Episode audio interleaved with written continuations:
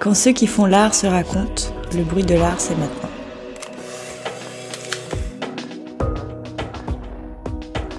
Nous sommes Victoria Le Bolloc Salama et Florian Champagne, et à l'hôtel de Lille, nous recevons Nina Koltinskaya. C'est une photographe, vidéaste et réalisatrice russe qui habite à Paris depuis une dizaine d'années.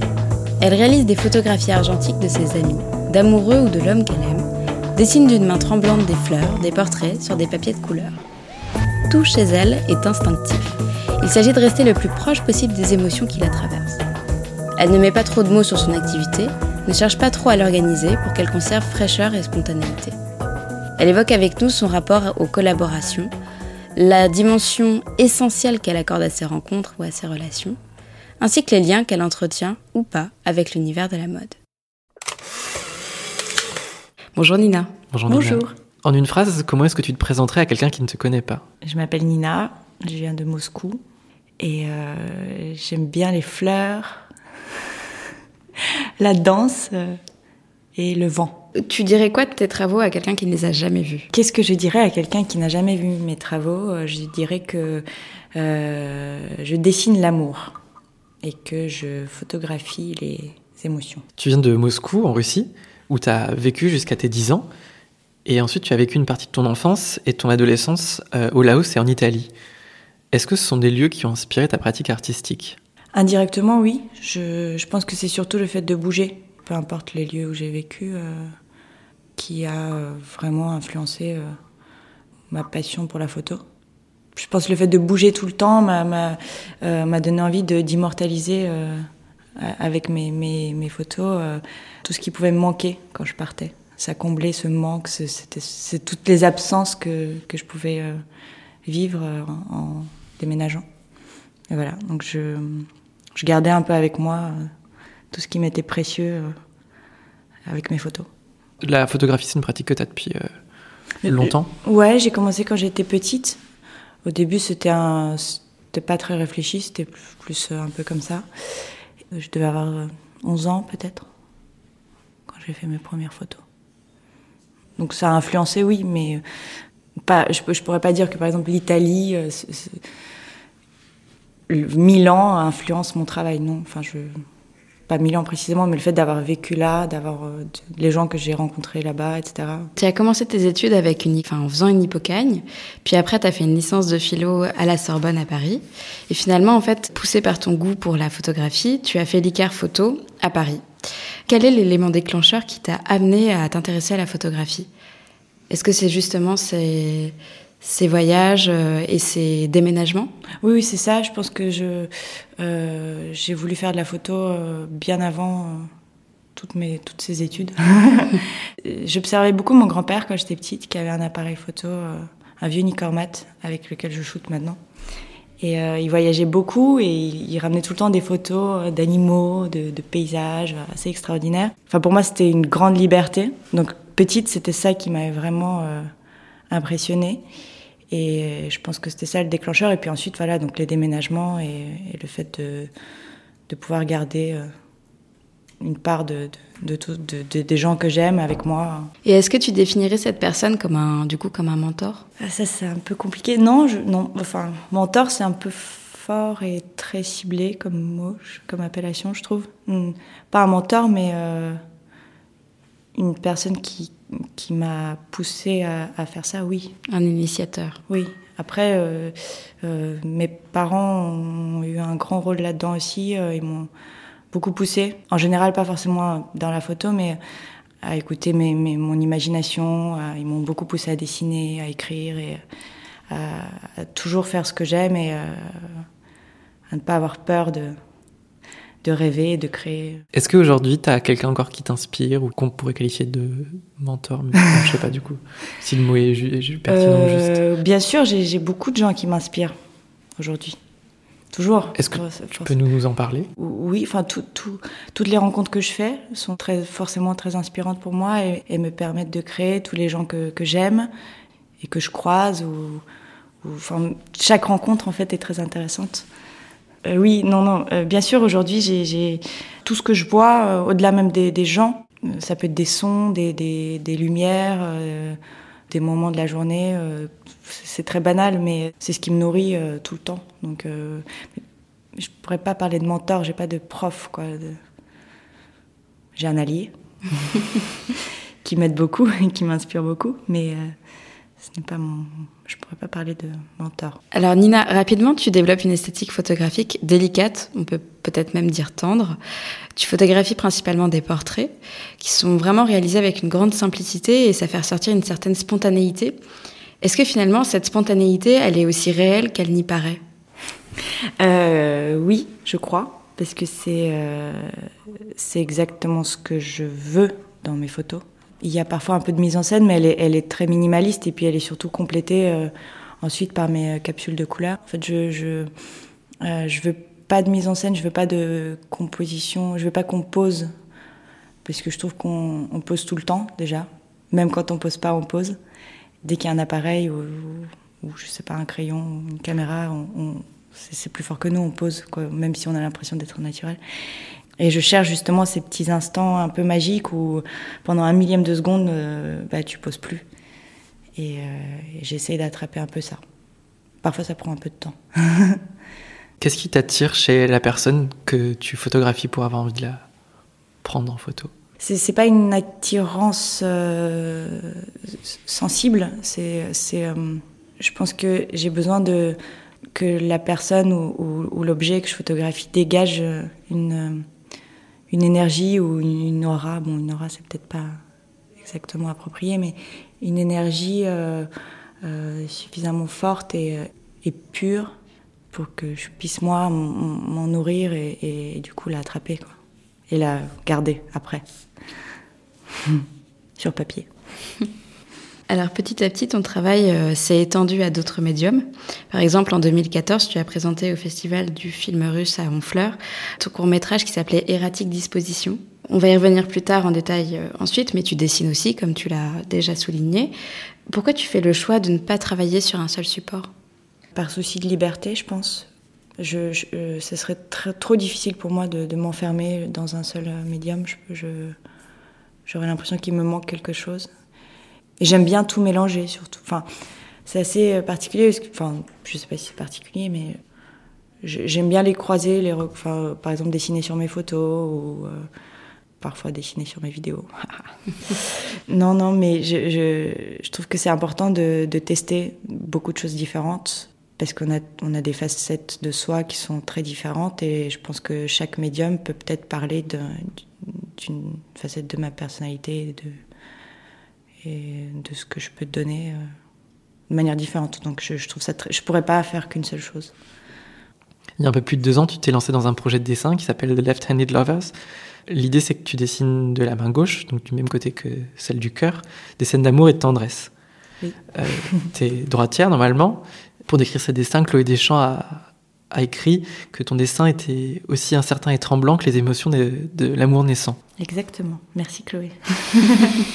Qu'est-ce qui t'a donné envie de te lancer dans, dans ce projet? Comme tu l'as dit, je suis, je suis droitière, donc j'ai jamais, j'avais jamais dessiné de la main gauche avant. Et euh, puis un jour, j'étais avec mon amoureux et j'ai voulu euh, dessiner son portrait. Et je me suis dit que j'avais envie de tester une nouvelle technique d'expression pour, euh, enfin non justement, un, trouver un nouveau moyen d'expression euh, sans technique, voilà. Et donc, euh, comme ma main droite est, beaucoup plus euh, expérimente. Enfin, quand je dessine, mes traits sont très droits, euh, tout est très contrôlé. J'avais envie de dessiner quelque chose de fragile et euh, donc du coup j'ai changé de main. et ça, ça a un peu marché. Et en tout cas, j'ai réussi à exprimer ce que je ressentais à ce moment-là. Et ça a été vraiment le départ du projet. Je, quand je dessine maintenant mes portraits et mes, mes fleurs et enfin tous mes dessins roses. Euh, c'est ce qui en ressort, c'est que des émotions euh, incontrôlées et très spontanées et très immédiates. Tu dis tes dessins roses, du coup c'est toujours sur papier rose? Euh, Oui, la plupart du temps, oui. Je sais pas pourquoi. et quand tu dessines, c'était, c'est essentiellement, tu parles de tes émotions ou de ta relation ou bien est-ce que parfois c'est aussi d'autres couples ou d'autres qui, te, qui t'inspirent? Euh, Non, non, je ne parle pas du tout euh, que de ma relation. C'est, c'est, des, c'est des sentiments qui me traversent à des moments de la journée, euh, mais qui ne me concernent pas forcément du tout. Euh, c'est, ça peut être, ça peut être complètement anonyme, ça peut être et je, dessine des visages que je ne connais pas et qui parfois finissent par ressembler à des gens que je connais, mais en fait ça partait pas du tout de là. Et puis parfois je mets des visages de personnes que j'aime et que je connais bien euh, sur des idées et, des phrases qui n'ont rien à voir avec eux. Enfin, je mélange un peu tout. Qu'est-ce qui fait que tu continues encore aujourd'hui ce projet? Puisque je pense que c'est un sujet infini.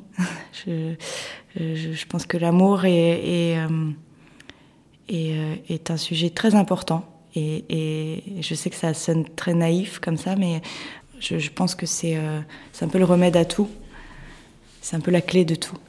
Et on n'en parle pas assez. On, y, enfin, euh, on ne s'en occupe pas assez. Et euh, la romance, la tendresse et l'amour sont, sont, pour moi un peu des, euh, des, conducteurs. Enfin, ce sont les conducteurs de ma vie et de, et de mon travail. Donc je ne pourrais pas arrêter ce projet. Jamais. et tu arrives toujours à avoir la même spontanéité avec ta main gauche après euh, ce, tout ce temps où tu as commencer ce, ce projet? euh, ouais, C'est une bonne question parce que c'est un truc qui me fait très peur, enfin qui me faisait peur. Je, me, je me la suis posée aussi. Quand est-ce que je commencerai à dessiner aussi bien que la main droite et que du coup je devrais arrêter justement ce projet J'y ai répondu. je pense que je, pense que l'amour se transforme et les sentiments se transforment, donc mon dessin va se transformer aussi et c'est pas grave. Et je pourrais quand même continuer à dessiner. Où est-ce que tu travailles? Euh, Quel rapport entretient ton travail avec cet endroit où tu... Je, je, je peux travailler un peu partout. Là, en l'occurrence, j'ai la chance d'avoir un endroit où je peux travailler et qui, est à moi. C'est un, un, atelier chez moi. Et, mais j'ai... En fait, j'ai pas euh, de rapport euh, précis avec un lieu précis. Enfin, je, pourrais... Mais il faut juste, il faut juste que je sois seule j'en ai besoin. Je peux pas dessiner quand il y a des gens avec moi. Enfin, je, je peux, mais euh, c'est plus compliqué. Et souvent, j'écoute un peu de musique. Et souvent, c'est vraiment. Euh... Après, je ne sais pas. J'imagine que ça, y beaucoup de gens qui peuvent travailler comme ça aussi. Mais en tout cas, pour moi, je je, je peux pas m'entraîner. Enfin, c'est quelque chose. C'est un trait et c'est. Euh, il n'y a pas de brouillon euh, que je refais. C'est soit le dessin existe, soit je le jette, mais euh, je fais pas plusieurs tentatives d'un dessin. Euh, je m'entraîne pas. Quoi. Tu passes pas par une étape crayon de papier ensuite, euh... Non, il faut que ça sorte tout de suite. C'est comme si euh, là, tout d'un coup, j'ai ressenti un truc, il faut que je l'écrive. Euh, j'ai trouvé cette phrase, il faut que je l'écrive. Et... Ou j'ai ressenti ça, et du coup, je vais dessiner cette forme ou ce, ce visage et cette phrase qui, qui vont avec ce que je viens de ressentir. C'est parfois pas évident parce que je peux, avoir, je peux être dans cet état-là donc avoir besoin de, de, dessiner et ne pas du tout être seule. Donc voilà. Mais euh, mais donc j'ai pas de rapport à, à, un lieu précis dans mon travail. Mais bon, je, suis très contente d'avoir un atelier, du coup d'être dans ma petite cachette avec tous mes petits pinceaux et mes fleurs. Est-ce que tu fonctionnes par rituel pour euh, créer, travailler Oui, c'est un peu ça. J'ai, donc j'ai besoin d'être euh, d'être seule et de pouvoir faire le, vide pour euh, que ces instants, euh, pour, que ces émotions qui, me traversent au moment où je dessine euh, soient vraiment libres et que je puisse les accueillir et, les ressentir pleinement. J'ai besoin d'absence et de concentration en même temps et de solitude. Qu'est-ce qu'il te faut pour que tu montres un travail et que tu le considères comme achevé Que je le considère comme achevé C'est-à-dire, qu'est-ce qui va faire là Tu sais, tu disais justement, tu vas avoir des dessins où tu, que tu vas jeter et des dessins que tu vas garder. Qu'est-ce est que tu. Qu'est-ce qui fait la différence entre quelque chose où tu vas dire ah non, ça non et ça oui? Peut-être euh, laisser passer un peu de temps, les re-regarder et voir si, ça, si je ressens quelque chose en les voyant. Si je ressens plus rien, ça veut dire que c'était pas un bel instant et ça sert à rien. Je les jette. Qu'est-ce que tu trouves dans une œuvre que tu apprécies? Qu'est-ce qu'il faut? L'honnêteté, probablement. L'honnêteté de l'artiste qu'on peut ressentir en regardant son œuvre et, euh, et la force euh, qui transmet donc et, qu'on peut ressentir nous en la regardant, je, pense. J'aime bien, j'aime bien les œuvres fragiles. Qu'est-ce que ça veut dire fragile? Euh, J'aime bien sentir le côté euh, pas, pas complètement contrôlé quand je, quand je regarde un, tableau une, ou une photo, que j'écoute une chanson. C'est forcément maîtrisé, c'est forcément contrôlé. Mais j'aime bien sentir ce petit truc. Dans ta vie, est-ce qu'il y a un moment où tu prends conscience du monde artistique qui t'entoure? Un moment précis qui m'aurait marqué? Par exemple Ou bien juste une période de ta vie ou... Hmm, non, je crois pas. Je, je, viens d'une famille où tout le monde était plus ou moins dans, dans, dans l'art, dans différents domaines de l'art. Du coup, j'ai l'impression que j'ai un peu tout le temps été là-dedans et je sais pas trop. Euh... Euh, ma mère euh, travaillait dans le cinéma, mon père aussi. Mon père était un peu peintre aussi. Mes grands-parents travaillaient dans le théâtre. Euh, mon autre grand-mère était historienne d'art. Euh, ma sœur était peintre. Pour toi, le fait d'être artiste, ça a toujours été une possibilité? Enfin, c'est toujours quelque chose en étant petite où tu t'es dit, ah ça, je peux le faire. J'y pensais pas vraiment, c'est un peu un truc qui est venu euh, de manière évidente tout seul. Je, je, je, me suis jamais vraiment demandé, hum, qu'est-ce que je vais faire plus tard? J'ai commencé à faire des choses. Je pense qu'être entourée de tout ça m'a aidé et ça a du coup été un peu évident. Mais puis en faisant, en faisant de plus en plus, je me suis juste rendu compte que je pouvais pas du tout faire autre, autre chose. En 2016, tes dessins devenaient les motifs euh, de pulls de la marque française Admise. Euh, est-ce que tu vois le vêtement comme un support artistique? Enfin, évidemment, le, vêtement est, un support artistique pour le, la mode, mm. euh, mais est-ce que tu l'emploies comme un support artistique pour tes dessins? Oui, je pense que c'est un nouveau support et donc c'est toujours, c'est toujours intéressant de, transposer son travail sur d'autres supports. parce que ça leur donne une autre dimension, une autre vie. Euh, euh, ils sont portés, pardon, ils sont portés, donc euh, c'est un autre regard. C'est la personne qui est porte se les approprie autrement, et du coup, c'est une façon d'interpréter l'art autrement. Je trouve ça hyper intéressant. Moi, j'aime bien. Comment est-ce que ça t'est arrivé, ça, du coup, de mettre tes dessins sur des vêtements? T'as proposé C'est toi qui avais envie Un peu les deux? Ça s'est fait assez naturellement, un peu les deux, je crois. Euh, je ne m'en souviens pas exactement, mais euh, je pense que c'était vraiment dans ce souci-là. On avait envie, enfin, j'avais envie de que mes dessins, euh, mes amoureux, parce que c'était des amoureux qui s'embrassent, soient accessibles à, à, tout le monde. Parce que on n'a pas forcément toujours envie d'accrocher un dessin chez soi, mais on a peut-être plus facilement envie de, le porter. Donc euh, c'est comme si on portait un peu l'amour euh, grâce à moi. Je trouvais ça bien. D'ailleurs, ce n'est pas la première fois que ton univers créatif a croisé celui de la mode. Alors, mis à part cette collection capsule pour Admise, tu avais réalisé quelques shootings photos pour la version russe de Vogue. Et tu avais aussi travaillé pendant un petit moment avec les éditions Emer, qui est une marque de vêtements pour hommes. Et puis plus récemment, en fait, tu as réalisé le court métrage qui a teasé la sortie du livre de Jeanne Damas et Lorraine Bastide qui s'appelait À Paris, qui est sorti à l'automne 2017 chez Grasset. Est-ce que c'est un choix délibéré et réfléchi de ta part d'allier ton travail à un côté plus mode, ou est-ce que c'est un peu le hasard des rencontres? Je pense que c'est un peu le hasard des rencontres. C'est euh, euh, j'allie pas particulièrement mon travail à la mode, bien que oui, tout ce que tu dis euh, prouve le contraire. euh, mais enfin, toutes ces collaborations-là, je les ai plus perçues comme, euh, comme des recherches euh, artistiques personnelles, plus que des travaux de mode. Euh, au sens premier du terme. Par exemple, ma collaboration avec les éditions MR, c'était c'était pour leur plateforme culturelle. Donc ça n'avait pas vraiment grand rapport avec leur marque. C'était euh, c'était des conversations assez intimistes dans des chambres d'hôtel où je filmais des instants justement euh, très euh, très maladroits et très privés de, de ces entrevues là. Et parce que j'ai cherché justement à capter des gestes un peu fragiles chez les personnes qu'on interviewait. Donc c'était ça qui m'intéressait. c'est ce partage un peu humain et, et au-delà, de, enfin hors mode. Quant au film pour Jeanne et Lorraine, c'était un peu ça aussi, c'était donner une autre dimension à, la promotion d'une sortie de bouquin. C'était autre chose. C'était très intime et drôle. C'est ce que je voulais faire. Donc je, je, c'est pas délibéré, non. J'ai pas cherché à faire de. Tu dirais que es assez loin, par exemple, d'une démarche de communication ou c'est des problématiques qui t'intéressent aussi peut-être? Quand je dis communication, je parle bien de, de la dimension campagne de, pub, campagne de publicité, raconter des histoires pour euh, vendre un produit. Est-ce que tu penses à ça quand tu fais ton... Non. Non, je me dis pas, tiens, je vais vendre avec ça. Non, non, pas du tout. Il n'y a pas un plan Il n'y a jamais de plan. c'est complètement euh, désorganisé. Comment est-ce que ça doit bien s'organiser un moment? Mais je, euh, vraiment très sincèrement, je ne sais pas.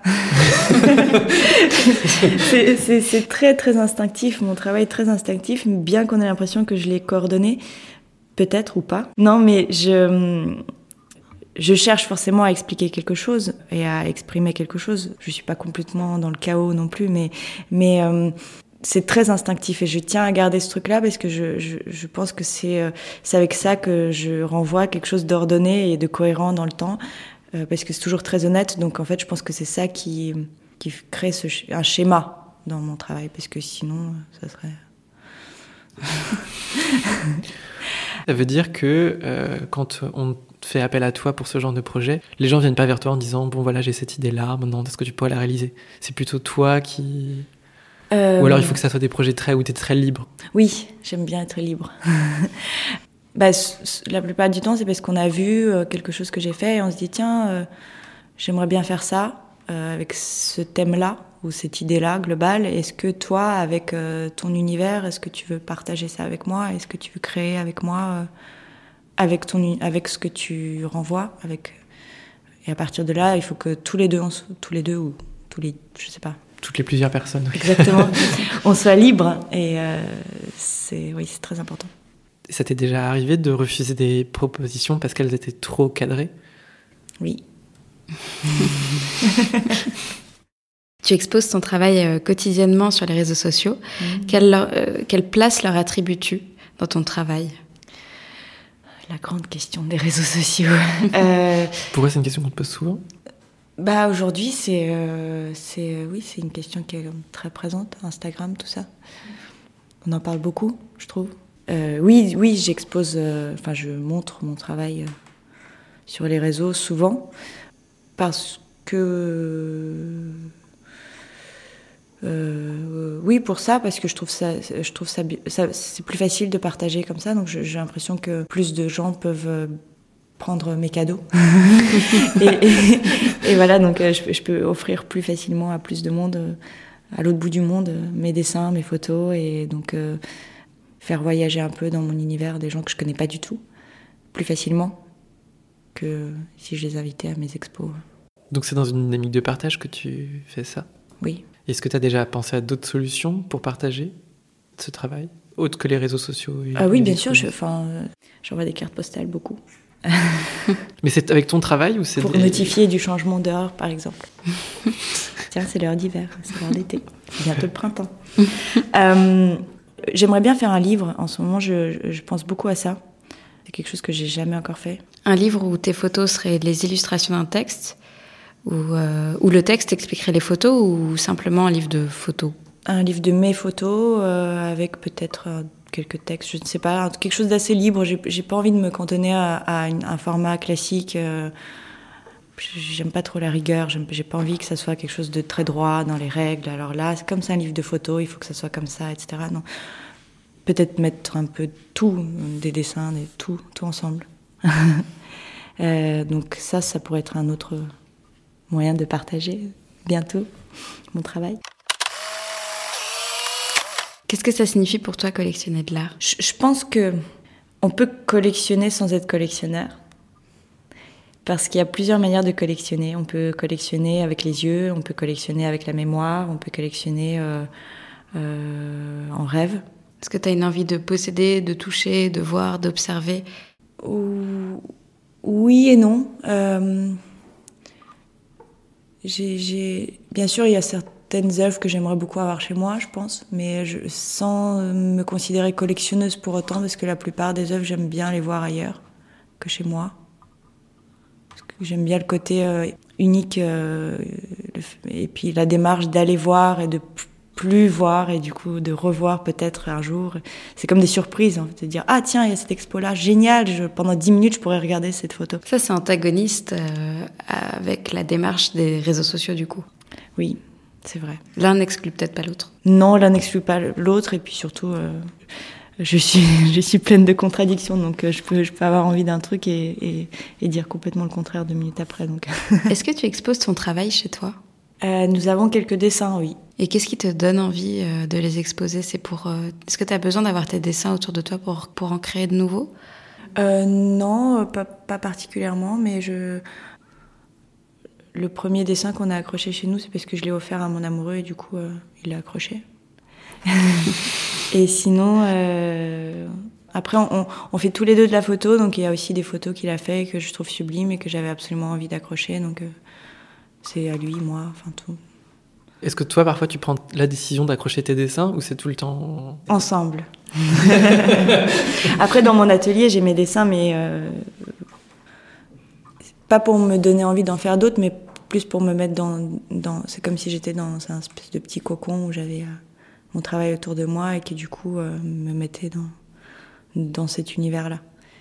Après, j'ai une photo, euh, une très très vieille photo que mon grand-père a pris pendant un de ces voyages qui est tout le temps avec moi et qui du coup est au-dessus de mon, de mon bureau. Qui est tout le temps au-dessus de mon bureau où que je sois.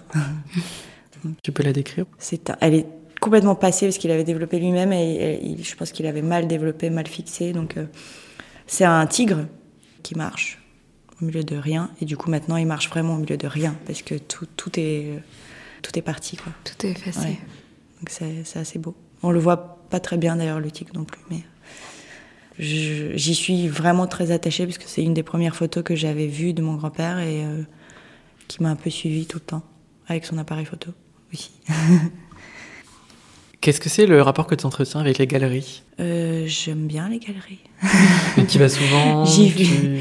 Euh, oui, oui, oui, bien sûr. Rapport, euh, j'aime bien m'y perdre. J'aime bien, j'aime bien faire confiance au choix des, au choix des galeristes quand j'y vais pour regarder et aussi quand j'y vais pour exposer. J'aime bien m'abandonner un peu dans ces lieux-là. J'y vais pour ça, je crois. Aussi, au-delà de ce que je, je, vais voir. Quand tu dis t'abandonner, ça veut dire que du coup, quand tu exposes dans une galerie, par exemple, tu vas donner tous tes travaux au galeriste et tu vas faire confiance à ce qu'il va proposer après avoir euh, bien choisi mon galeriste. Oui. euh, non, non, j'y vais forcément avec une certaine sélection, mais après j'aime bien, oui, m'abandonner à son point de vue parce que je trouve ça important, parce que c'est son lieu et c'est vraiment un partage et euh, j'aime pas imposer à 100% mes règles quand je vais chez quelqu'un. Je trouve ça trop envahissant. Sinon j'y vais pas. Quel est ton rapport à l'idée que ton travail puisse être vendu? Je, je suis tout aussi, voire plus contente de donner mes travaux que de les vendre. Mais parfois, je suis quand même obligée de les vendre. Mais euh, euh, c'est plus juste le fait que quelqu'un ait quelque chose que j'ai créé chez lui et qu'il soit content de l'avoir qui me rend heureuse. Après, euh, évidemment, si, enfin, parfois c'est un peu nécessaire parce que je vis de ça, donc je suis un peu obligée de, vendre mes travaux. Mais non, après je, je vais pas mentir, évidemment, euh, j'aimerais bien euh, gagner plein d'argent, mais parce que parce que du coup ça me permettrait d'être encore plus libre. Malheureusement aujourd'hui on est dans ce monde-là, donc on... mais c'est pas du tout ma priorité. J'y pense pas quand je crée, jamais vraiment. Dans ta carrière professionnelle, quelle est la critique qui t'a le plus touché je, je, pense que j'en suis pas encore là. Euh, dans ma vie pour euh, pouvoir avoir eu euh, de grandes critiques, euh, bonnes ou mauvaises. Je suis pas encore à ce stade de reconnaissance publique pour avoir eu un truc qui m'est marqué à ce point-là. J'aime beaucoup les critiques négatives. Euh... parce que ça me permet de, de, me remettre en question et de, et de pousser un peu plus loin ma recherche et de, et de, de peut-être m'ouvrir à des directions auxquelles je pensais pas. En fait, ce que je trouve super touchant et intéressant, c'est euh, quand quelqu'un analyse mon travail et m'en parle, ça me perturbe toujours beaucoup. Parce que comme tout ce que j'ai pu dire plus tôt, c'est très très instinctif et complètement incontrôlé tout ce que je fais, même si je contrôle quand même un peu. Enfin bon. Donc quand quelqu'un met des mots très précis ou des sentiments euh, sur, sur ce qui sort de mon travail quand il le voit, ou elle. Mais ça, c'est hyper important pour moi. Donc, je ne sais pas si on peut considérer ça comme une critique, mais en tout cas, c'est euh, c'est très très précieux. Et à chaque fois, ça me perturbe beaucoup et me rend très heureuse. Alors pour finir, quelles sont tes prochaines actualités? Mes prochaines actualités, j'aimerais donc faire, j'aimerais bien avancer sur ce projet de livre qui pour l'instant est en devenir, mais j'aimerais bien me concentrer. Euh. Mais tu as déjà des gens qui sont prêts à t'éditer un petit peu, ou tu prends contact Non, non, ça je ferai après. mais tu veux euh, pas l'auto-éditer en tout cas, enfin tu préférais Je sais, sais pas, du tout comment ça fonctionne, donc euh, je c'est très abstrait pour moi, mais je je me dis que je vais faire un livre, donc du coup je vais le faire, mais je ne sais pas du tout comment. ça on verra plus tard. Et puis, je, continue de développer mes dessins. J'aimerais bien refaire des, des, expos bientôt, les montrer euh, dans la vraie vie, bientôt, encore. Je les ai exposés deux fois l'année dernière, et donc du coup, j'aimerais bien continuer euh, à le faire dans un rythme un peu plus soutenu. Un projet d'expo photo aussi. J'ai commencé un projet il y a deux ans aussi, en même temps que mes, mes dessins. Et c'est toujours en cours, parce que pour l'instant, j'ai pas eu le le temps de gérer les autorisations pour. Euh, c'est une série de vidéos et de photos aussi de jeunes, d'adolescents. J'ai quelques clichés euh, que j'ai fait l'année dernière, mais j'ai pas encore terminé. Euh, ça s'appelle le First Love Project. Ça parle des premiers amours. Donc c'est des discussions avec des ados euh, qui ont entre 11 et 18 ans et qui racontent leur histoire d'amour à deux et que je filme et que je photographie. C'est des portraits photos et c'est des, des entretiens. Donc ça parle aussi des amours naissants et des premiers amours. Donc c'est très très euh, frais et, et c'est, d'une, force extraordinaire parce qu'en fait en grandissant on oublie ce qu'on ressentait quand on est tombé amoureux pour la première fois. Et je trouve ça hyper fort de le revivre avec eux du coup. Euh, c'est plein d'espoir et ils sont d'une force extraordinaire qu'on perd un peu, je trouve, en vieillissant. C'est un peu déprimant d'ailleurs, mais et donc que moi, que moi en tout cas, j'essaie de garder euh, tout au long de ma vie et je trouve ça très important. Et donc en fait, c'est une manière aussi de maintenir ça et de le partager euh, avec euh, autrui. Nina, merci de t'être racontée, d'avoir fait entendre ta voix au milieu du bruit. On peut retrouver tes actualités sur Instagram au compte Nina Koltiskaya nous remercions encore l'Hôtel de Lille d'avoir à nouveau accueilli le bruit. Merci également à celui ou à celle qui a pris du temps pour partager ce moment avec nous. Nous revenons bientôt. D'ici là, pour ne rien rater, retrouvez l'actualité du bruit de l'art sur Instagram et Facebook et sur notre site lebruitdelart.fr.